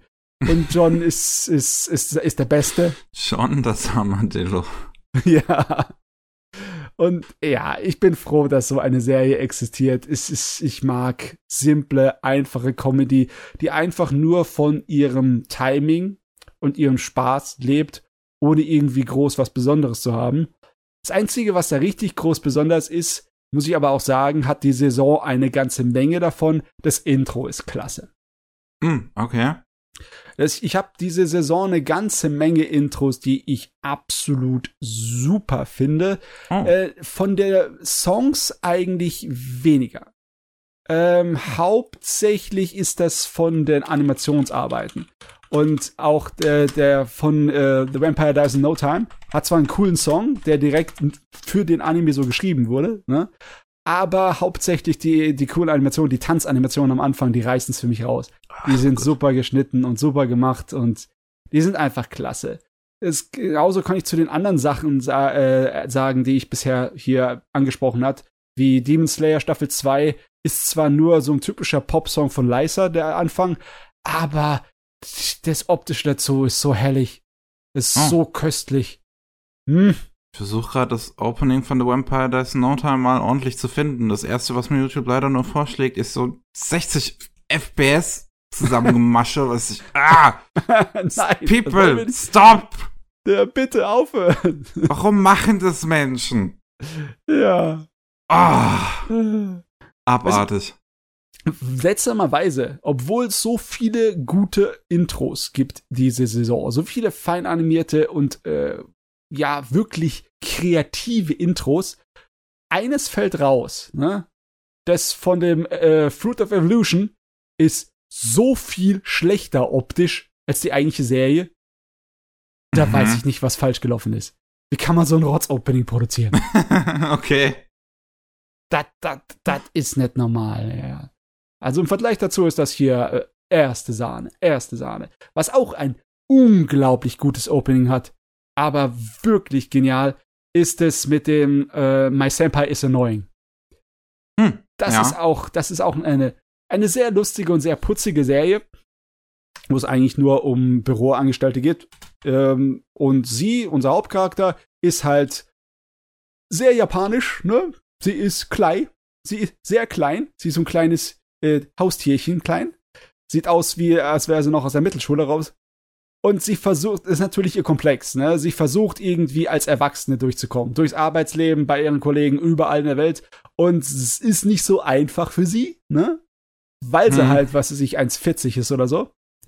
Und besonders, weil ihr äh, Kollege, der ihr Vorgesetzter ist, der sie betreut bei der Arbeit, so ein zwei Meter Bär ist, der äh, in Judo-Meisterschaften kämpft, ne?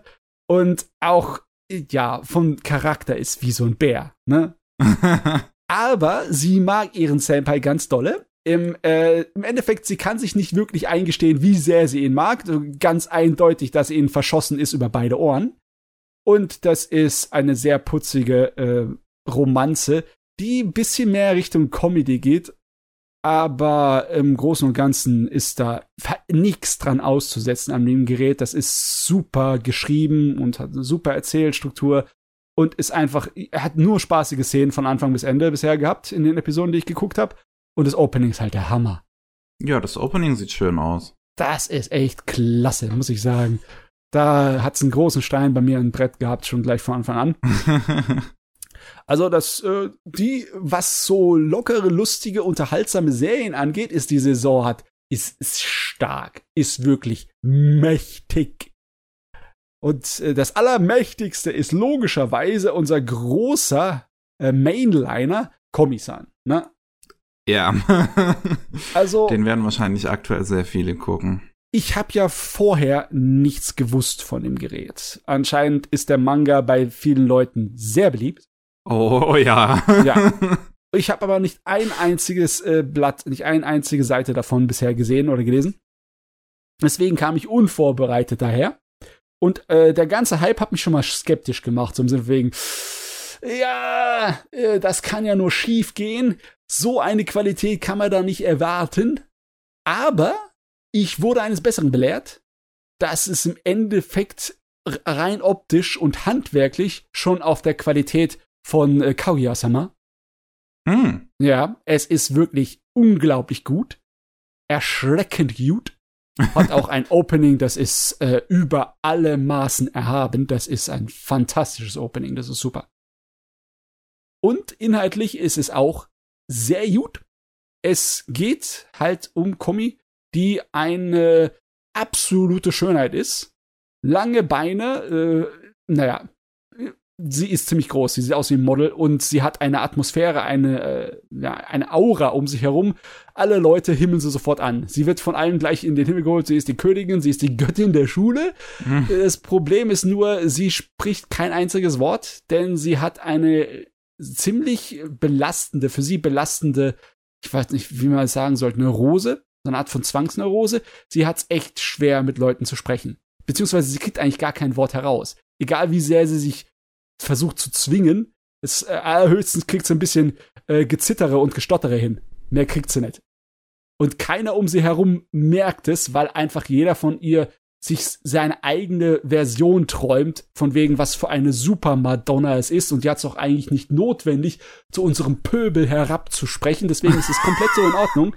Während arme Kumi da so selber für sich leiden muss, weil eigentlich möchte sie mit Leuten reden und möchte Freunde haben. Sie kriegt's noch nicht gebacken.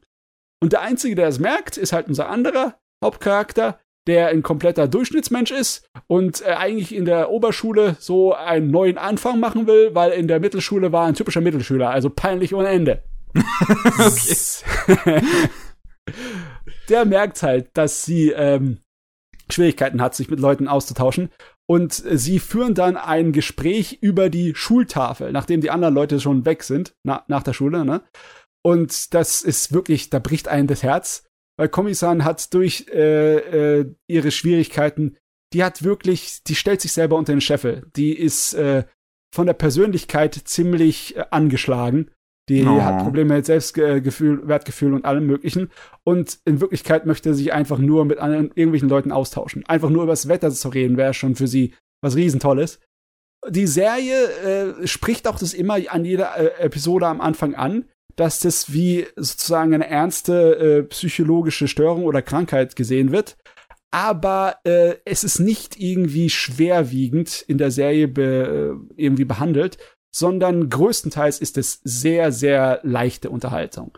Das ist vielleicht sogar der einzige Kritikpunkt, den ich mal machen könnte, dass bisher nicht irgendwie tiefer in die Materie, in das Ernste eingestiegen wurde, sondern es ist ein relatives, schemahaftes äh, Oberschulkomödiengerät. Ist einfach nur handwerklich fantastisch. Die Dialoge, die Gags, die Situation. Kommi ist sowas von abgrundtief niedlich und putzig. Und da gibt's so viele Szenen drin, wo du dich vor, äh, vor Peinlichkeit ne, und Fremdschämen davonrennen möchtest oder vor, äh, vor Lachen am Boden rumrollen möchtest, ist es klasse. Also unterhaltungstechnisch ist es absolut auf höchstem Niveau. Schwer da was anzukreiben. Aber klar, ich habe halt noch nicht so viele Episoden gesehen und äh, da kommt ja noch einiges, ne? Und ich schätze mal, der Manga läuft auch schon seit einer Weile, ne? Da ist noch Raum für viel mehr, weil im Moment ist es noch erstmal auf dem oberflächlichen Komödienbereich. Wir müssen ja auch erstmal die Hauptcharaktere zusammengesammelt werden, die Kerngruppe von Kommis Freunden. Wo es natürlich ziemlich schwer, die dazu von überzeugen, dass sie überhaupt dieses Problem hat, ne? Weil die meisten Leute denken einfach, dass äh, wenn Kommi-san sie so ganz energisch anstarrt, dass sie was gegen sie hätte, ne? Dass Oh. sie irgendwie auf sie schlecht gelaunt wäre. Aber bei der im Hintergrund, da drehen sich nur die Zahnräder, weil sie verzweifelt versucht, was zu sprechen. Und dann wird ihr Blick immer böser. es ist herrlich. Ja. Das klingt sehr süß.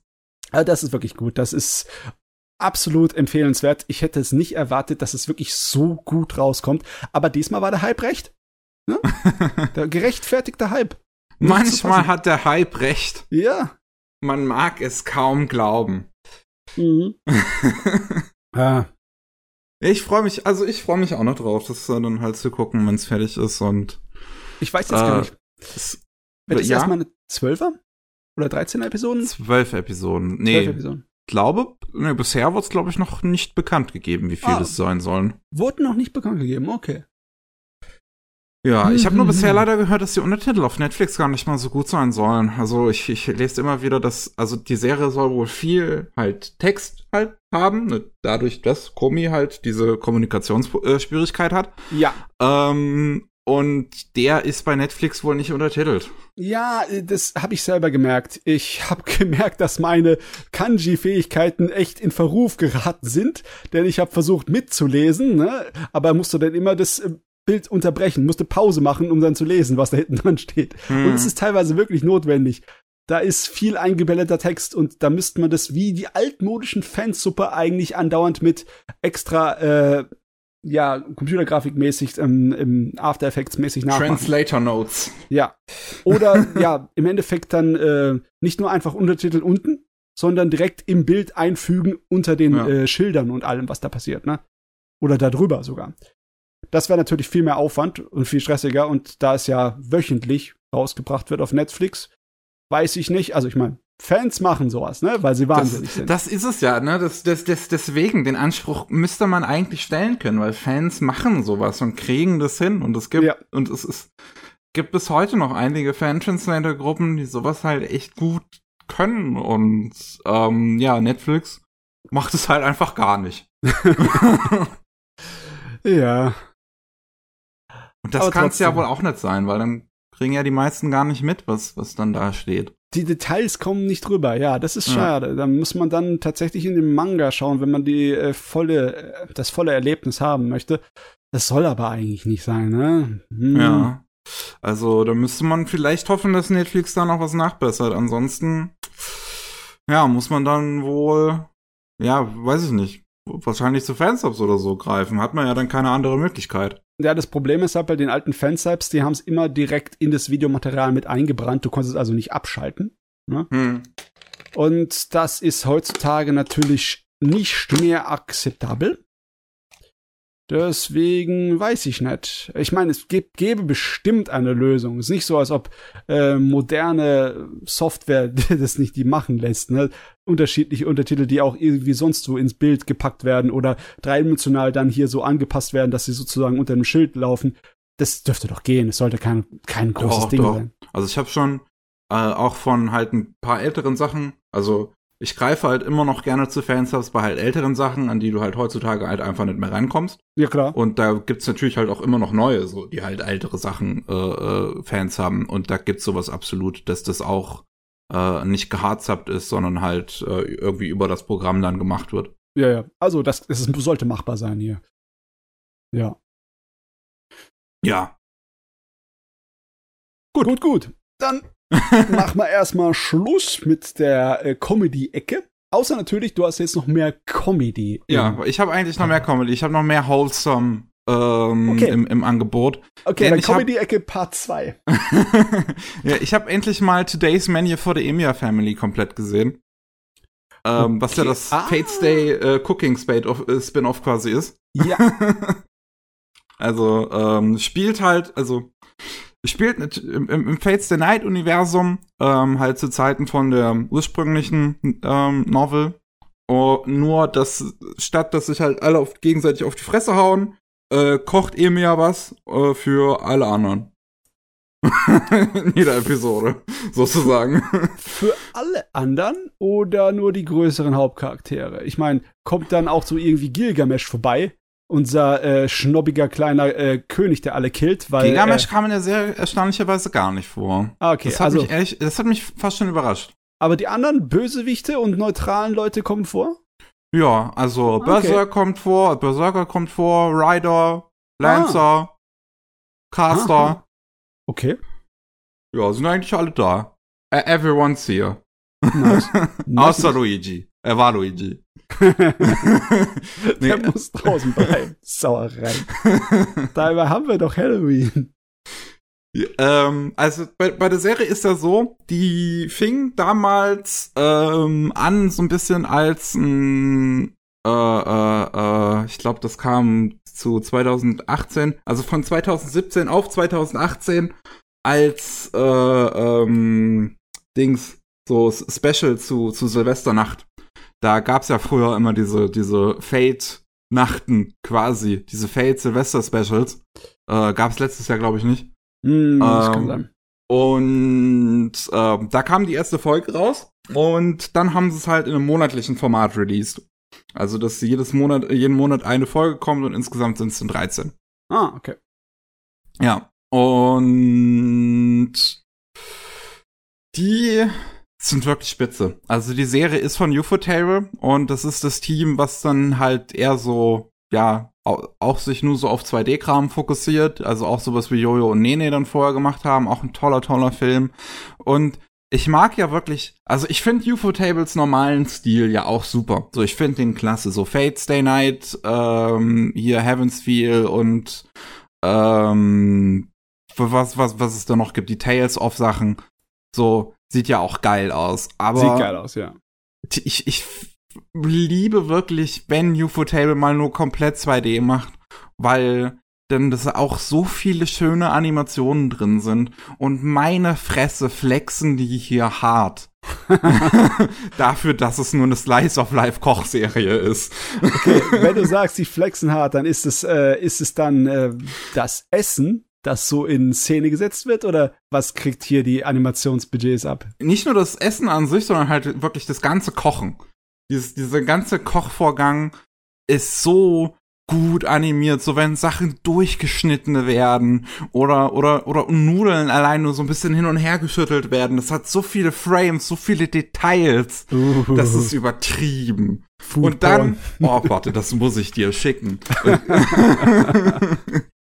ist, also, es ist im Prinzip so, dass jede Folge hat halt so seinen kleinen Aufhänger und das ist auch immer dann damals, als es live rausgekommen ist, immer so, dass die Folge in der jeweiligen Jahreszeit dann gespielt hat. Also das ist Ah. quasi drei Winterfolgen, drei Frühling, drei Sommer, dann äh, bäh, Herbst. Bescheid.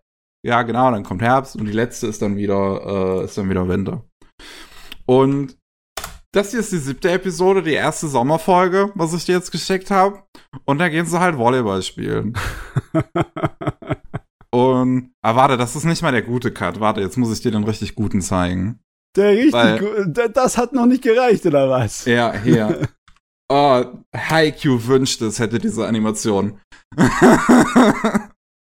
oh, das ist, das ist so geil. Der Ball brennt. also, ich, ich habe wirklich gefeiert in dieser Episode, wie übertrieben das ist. Und ich finde es so herrlich, dass zwischendurch die normalsterblichen Leute, die ganz einfach Volleyball spielen. Und dann, dann kommen wieder.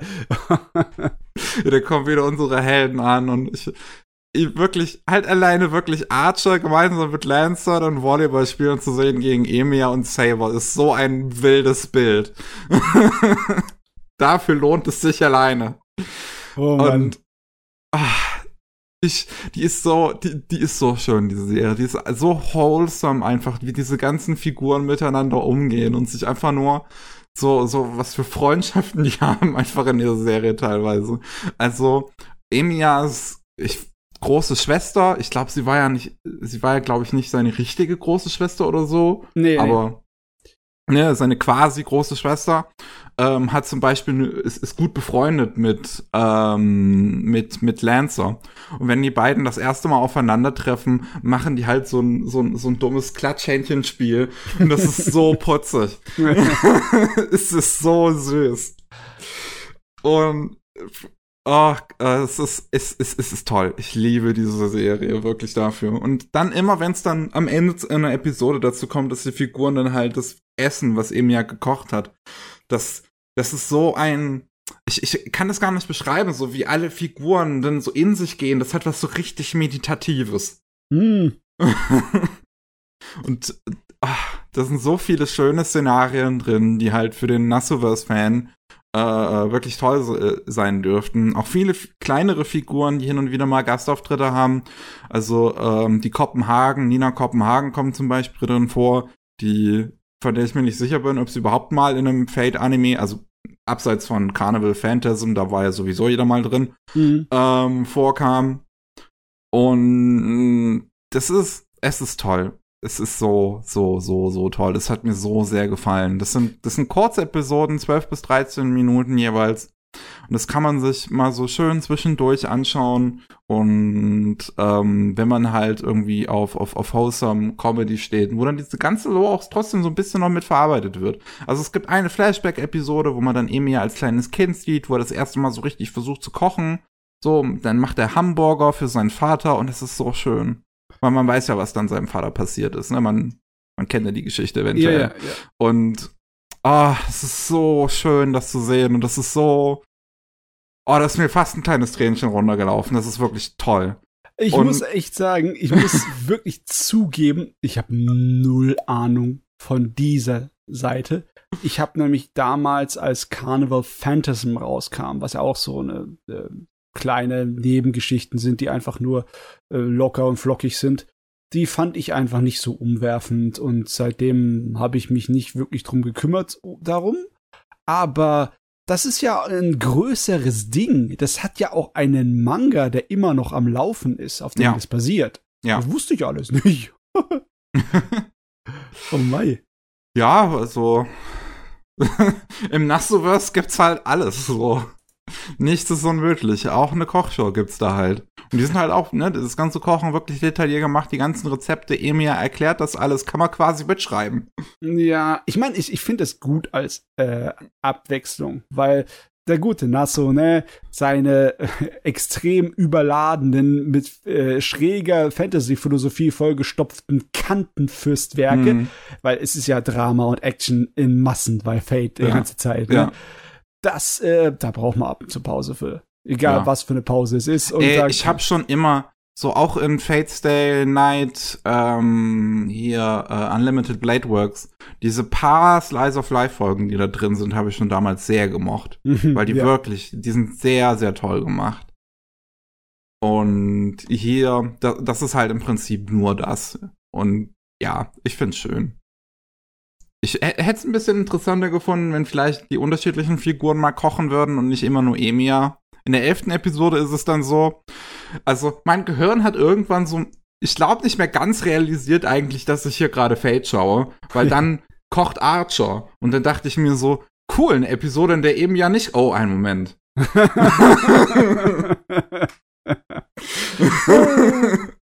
Nix was. Hm. Ich muss auch sagen, ich finde Ryders Design in diesem Ding. Also Ryder bekommt sonst auch in, in den Feld-Anime zu wenig Aufmerksamkeit in meinen Augen und ihr Design in dem Ding ist so schön. Holy shit. Ist diese äh, Frau schön, meine Güte. Ja, sie rennt halt nicht mit ihrer Maske rum, wie sie halt ja. sonst immer gezeigt wird, ne? Ja. Oh, ist sie schön. okay, äh, ich, ich sehe schon. ich sehe schon, ich muss das nachholen. Aber Gott sei Dank ist es ja noch nicht so alt. Es ist nicht so, als ob ich mich hier vollkommen in die Nesseln setze und oute als ein peinlicher Faulpelz, der einfach nicht seine Animes guckt. Ah, das tue ich schon oft genug. Aber ja. es, es, ist auch nicht lang, es sind halbe Episoden, oder? Es sind so 13 Minuten. Genau, ja, 12 bis 13 Minuten jeweils. Ja, dann ist es ja im Endeffekt so viel wie so sechseinhalb Fernsehepisoden. Genau. Das ist, das ist ja machbar. Das ist eine halbe Serie. Ja. Sahnemäßig. Ja, und dann wär's das auch von meiner Seite. Ja, wunderbarlich. Sind wir heute ein kleines bisschen schneller. Theoretisch könnten wir noch viel weiter reden, aber wäre halt nur meiner einer, der noch Sachen gesehen hat. Hast du noch Bock, über was zu ja, schwatzen? klar. Dann, also, ich, also bisher sind wir ja wirklich kurz hier, also da ein bisschen geht noch was. Ja, dann lass uns doch ein bisschen über Star Wars Visions reden. Okay. Und dann, dann mache ich mal das Sagabo auf, weil das ist dann wahrscheinlich das Einzige, was mich daran überhaupt interessiert. es gibt doch ein paar, ich bin mir sicher, ich kann dich auch mit ein paar anderen Sachen locken. Zumindest mindestens einer kleinen ähm, es ist wieder eine große Sammlung von Kurzgeschichten. Teilweise sind die gar nicht mal so kurz. Also sind nicht nur so 10 Minuten, sondern auch teilweise auch 20 Minuten oder mehr drin. Es sind hm. neun Stück. Und äh, es erinnert sehr stark an diese Sachen wie halt die Animatrix oder Gotham, wie war es, Gotham Knight, ne? Ja, irgendwie so. Batman Gotham Knight. Und im Vergleich zu denen würde ich es auf dieselbe Stufe stellen wie so Batman Gotham Knight, aber definitiv nicht auf, die, äh, auf das Niveau von Animatrix. Das heißt, da sind ein paar dabei, die fand ich nicht besonders und einige dabei, die sind einfach nur in Ordnung.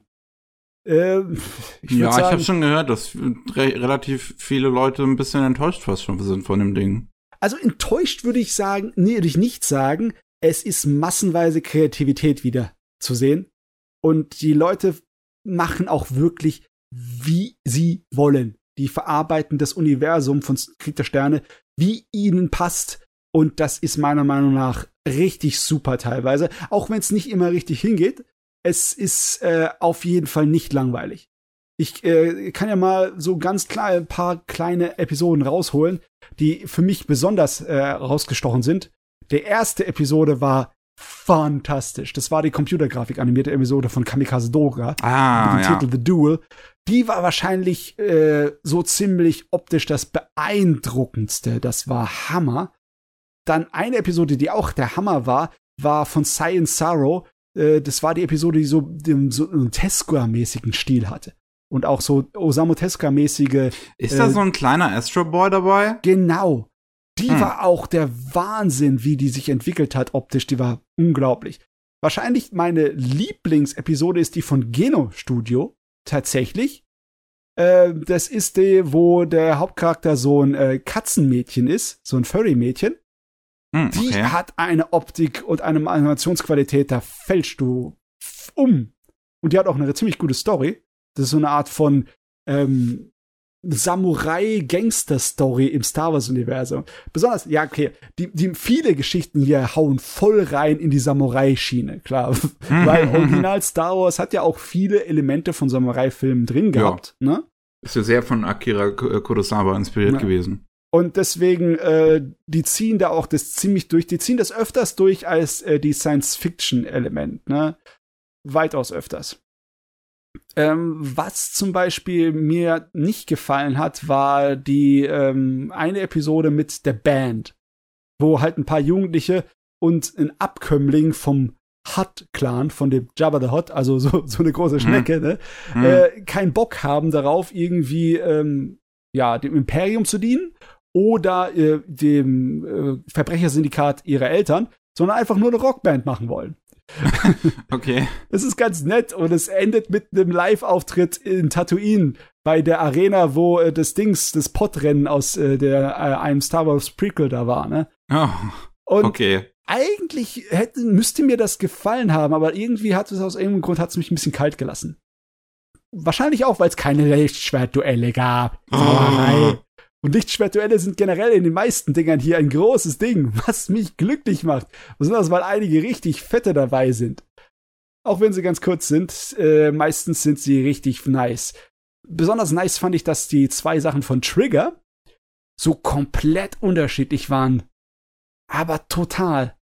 Der eine mit den Zwillingen, wo man auch einen Trailer gesehen hat, die aufeinander losgehen, die logischerweise, weil sie ultra mega Jedi sind und es ein Trigger-Universum ist, im Weltraum ohne irgendwelche Masken und Anzüge rumrennen können und sich bekämpfen können, denn die sind Jedis und es ist ein Trigger-Anime und du kriegst solche ähm, Flashbacks aller ähm, Tengen Topper. Ja. Äh, das hat Spaß gemacht, aber das andere, das sie gemacht haben, dieses äh, äh war voll auf Realismus und altmodische Abenteuer-Samurai-Geschichte gezogen. Und das war auch voll geil. Ähm, das hat mich viel hier, hat mich überrascht, mhm. was ich mhm. nicht dachte. Am ehesten hat mich überrascht das von Kinema Citrus. Das hat allerdings ein Problem. Die Kinema Citrus Geschichte, die Village Bride hat das den Titel. Die hat, die erste Hälfte ist absolut umwerfend. Die zweite Hälfte ist einfach nur, ja, Standard-Abenteuergeschichte. Aber die erste Hälfte strotzt so von Mysterium und von, von Schönheit und besonders von dem Soundtrack von Kevin Penkin. Also, ich bin ja kein so ein Fan von Kevin Penkin, wie du das bist. aber hier muss ich es ihm lassen. Der eine Song, den der da für die erste Hälfte von der Episode gemacht hat, der ist tierisch gut. Okay. Das ist wahrscheinlich meiner Meinung nach die beste Reinterpretierung von einem äh, Krieg der Sterne Musikstück, die ich bisher gehört habe, die nicht von irgendwelchen Original Hollywood äh, Musikschreibern war. Hm. Das ist Hammer. Weißt du was, da kann ich eigentlich gerade mal nachgucken, weil gibt's natürlich nicht, ist noch nicht erhältlich irgendwie als äh, Soundtrack, kann man sich nicht im Internet kaufen. Doch, die Musik gibt's auf Spotify, weiß ich. Gibt's das? Ja. Oh, oh. Ich Weil, weiß nicht, ob es die noch woanders gibt, aber auf Spotify gibt's die. Auf jeden Fall. Was ich zumindest richtig feier, da haben Leute das gleich nachdem das fertig war, ein paar Tage später, haben sie ein eigenes Remake von der Musik gemacht. Also komplett äh, eigens die Musik nachgebaut, in einem anderen Stil. Und das ist so herrlich. Das ist äh, wirklich einwandfrei. Warte mal, ich guck mal kurz, wie die heißen. Äh, ja, das ist, äh, der Kanal heißt der Samuel Kim Music. Und die hat Star Wars Visions The Village Bride Soundtrack, äh, hat die da eine Version gemacht, da eigen zusammengebastelte. Die ist sowas von klasse. Die könntest die haben auch eine einstündige Version und die hat viele Aufrufe. ich weiß auch warum, weil das ist eines von der Sorte von Liedern, die du dir dauernd auf Wiederholungsschleife anhören kannst. ja. Das mache ich mit Kevin Penkin Liedern sehr häufig ja. generell. Also muss ich wirklich mal erwähnt haben, das ist, das sticht da regelrecht heraus. Äh, das Einzige, was ich noch erwähnen könnte, da ist ja auch äh, Production IG und äh, äh, der Kenji dabei, ne? Kenji ja. Kawai. Oder Aber nee, von den Episoden finde ich auf Sagagaboro so gut wie nix. ja, die sind aber auch interessant. Hauptsächlich, weil ähm, das ist eine, wo, ein, wo einfach die Schreiber sich alles erlaubt haben, was sie wollen die haben dann das so neu interpretiert, die Krieg der Sterne Mythologie, dass die Lichtschwerter ihre Farben annehmen, je nachdem, was du für eine Affinität zur Macht hast. Ne? Das, äh, das geht um, die Geschichte geht um einen ähm, Schmied, der Lichtschwerter schmiedet, nach einer sozusagen hypothetischen Zukunft, wo die Jedi, Jedi eigentlich verschwunden sind und die Technologie verloren ist. Und die haben keine äh, Farbe. Die sind durchsichtig und farblos, bis natürlich ein Jedi sie in die Hand nimmt und sie dann entweder rot werden, weil es ein Sith ist, ein Böser, Ah, oder eine andere Farbe, ne? The Ninth Jedi ist es das? Ja, das ist The Ninth Jedi. Das war inhaltlich sau interessant, ist auch eine lange Folge mit über 20 Minuten, die der äh, Ghost in the Shell Regisseur, der Kenji Kamiyama, da gemacht hat. Ähm, also im Großen und Ganzen, ich habe viel, viel mehr Positives zu sagen über das Ding als Negatives, aber viel, viel mehr. Es gibt eigentlich nur zwei Episoden daraus, die ich nicht so umwerfend fand. Aber alles andere ist klasse. Also welche waren jetzt nochmal die beiden, die du nicht so gut fandest? Tatooine, Rhapsody und das letzte, Ak Akakiri von Science Sorrow. Äh, Akakiri hat mich überhaupt nicht abgeholt. Es war nicht mein Ding, war uninteressant. okay. Aber die Dinger, die ich hier auf Sagagaboro zumindest davon sehe, sehen ziemlich cool aus eigentlich. Ja, cool ist alles da drin, nur im Vergleich ist es halt uninteressant. Ne? Ja. Zum gut. anderen Science Sorrow äh, Werk, äh, dieses TOB1, dieses, dieses Tezuka-mäßige, das ist so Ja. viel besser. So um Meilen besser, das ist nicht normal. Hm, okay. Ja. Aber Ja, ja, ja. Also, ich vielleicht werde ich es mir halt irgendwann mal angucken, wenn ich mir irgendwann mal wieder einen, einen Monat halt Disney Plus irgendwie zulege, weil ne, normalerweise möchte ich halt Disney nicht so viel Geld in den Rachen schieben. Ich weiß Ja. nicht. Und ich, ich bin halt auch ni- nicht so Disney-affin einfach. Also Nein. für mich gibt's halt auf Disney Plus sonst nichts, was ich wahrscheinlich gucken würde. ja, also wenn es nicht ein Freund von mir gehabt hätte, Disney Plus, hätte ich es auch nicht geguckt. Ich will wirklich. Es ist ein Verlangen in meiner Brust, dass das Ding auf Scheibe rauskommt. Ja, das würde ich mir wahrscheinlich kaufen. Ja. Aber das, das wäre super toll. Das würde ich sofort in meine Sammlung reinschmeißen. Ich bin sowieso der äh, Anthologie-Fan, was das angeht. Absolut. Jede einzelne von denen hat mir bisher gefallen. Ja, ich glaube, Batman habe ich noch nicht geguckt, das muss ich noch machen. Aber Halo Legends und Animatrix finde ich super. Ja, äh, nee, Batman ist auch gut. Batman hat sehr viele unterschiedliche Grafikstile. Besonders die ersten paar Episoden sind ganz anders, wie man es eigentlich erwartet. Das ist, ja, das ist fein. Feine Sachen dabei. Cool. Ach ja, Star Wars. Ich meine, Mhm. was ich von Star Wars am besten finde, ich bin ja halt, ich bin halt auch wirklich nicht so Star Wars affin, muss ich einfach sagen. So, ich finde die, also ich habe die ersten beiden Trilogien habe ich halt noch geguckt, die finde ich halt, die, die neue halt bisher gar nicht. Und die finde ich halt so fünf von zehn, würde ich sagen, wahrscheinlich. So, hm, Was? Ja, Auch die okay. alten? Auch die alten? Ja. Oh, schade. Also sp spricht mich halt nicht an. Aber was ich halt von Star Wars sehr mag, ist tatsächlich das Animierte. Und damit meine ich jetzt nicht das, das, äh, die CGI-Dinge, sondern ich meine tatsächlich das handgezeichnete äh, Clone Wars von Tatakowski. Tatakowski, jawohl. Der Mann ist sowieso ein Meister, ey. Ja. Also das Ah. handgezeichnete Clone Wars finde ich großartig. Das gucke ich gerne immer mal wieder. Ja, das, Das, ist auch das, klasse. hat, das hat auch starke Anime-Vibes. Also, Total. Ja. Ich mein, Tatakowski hat schon, schon sein, zu seinen Zeiten, wo er Dexter's Laboratory gemacht hat, hat er immer wieder so Anspielungen da reingemacht, ne? Dexter hat auch eine Episode, wo er mit einem Mac-Anzug kämpft. Und die ist sehr Anime. ja. Aber ja, nee, ähm, aber ich finde auch die computeranimierten Sachen von Krieg der Sterne sehr unterhaltsam. Das ist zwar eher für ein jüngeres Publikum, aber im Endeffekt ist das äh, trotzdem besser als viele der neuen Filme.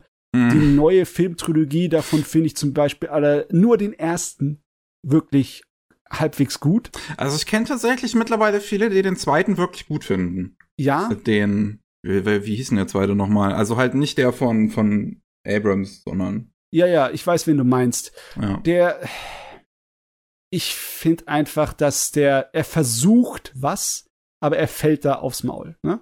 Er hat es wenigstens versucht. Das muss ich ihm lassen, ne? Weil der dritte ist ein nicht zu durchdringendes äh, Ja, das- Chaos. Das weiß ich, also das, das, ich, ich glaube, ich habe noch nie mit jemandem gesprochen, der den dritten mag. Der dritte ist im Endeffekt das, äh, der Todesstoß, genauso wie äh, der dritte Teil von The Hobbit. Ja, die ersten Okay. zwei Hobbit-Filme konnte man noch genießen. Der dritte ist dann einfach nur so, was ist denn das? Was soll das? Ja. Ah ja.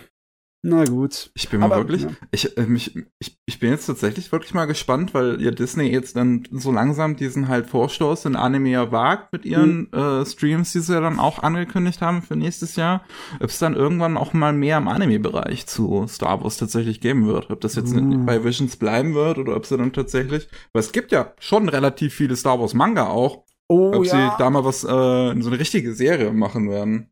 Ich finde es so schade, dass viele von diesen Manga nicht mehr erhältlich sind. Die gab es mal bei uns in Deutschlande, ne? Aber äh, zum Beispiel der Manga, der die Originaltrilogie nacherzählt, die fand ich so gut.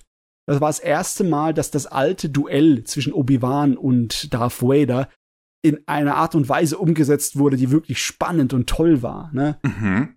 Ja, weil das alte Duell, das wirkt schon ein bisschen sehr steif. Ne? Das muss man zugeben. Das Duell im zweiten Film und im dritten, die sind schon viel emotionsgeladener und auch spannender, aber das erste ist halt etwas steif und etwas schwach. Aber dann im Manga, da hast du gezittert dabei. Das war toll. Ah, ja, genau, eine neue Hoffnung hieß das Ding, genauso wie der Titel. Und äh, oh, ich glaube, das kann man noch irgendwie äh, gebraucht besorgen sich. Für nicht, äh, also für ganz normale Preise, irgendwie zwischen 7 und 10 Euro kann man die sich gebraucht holen. Aber leider Gottes sind die normal vergriffen, so wie ich es weiß.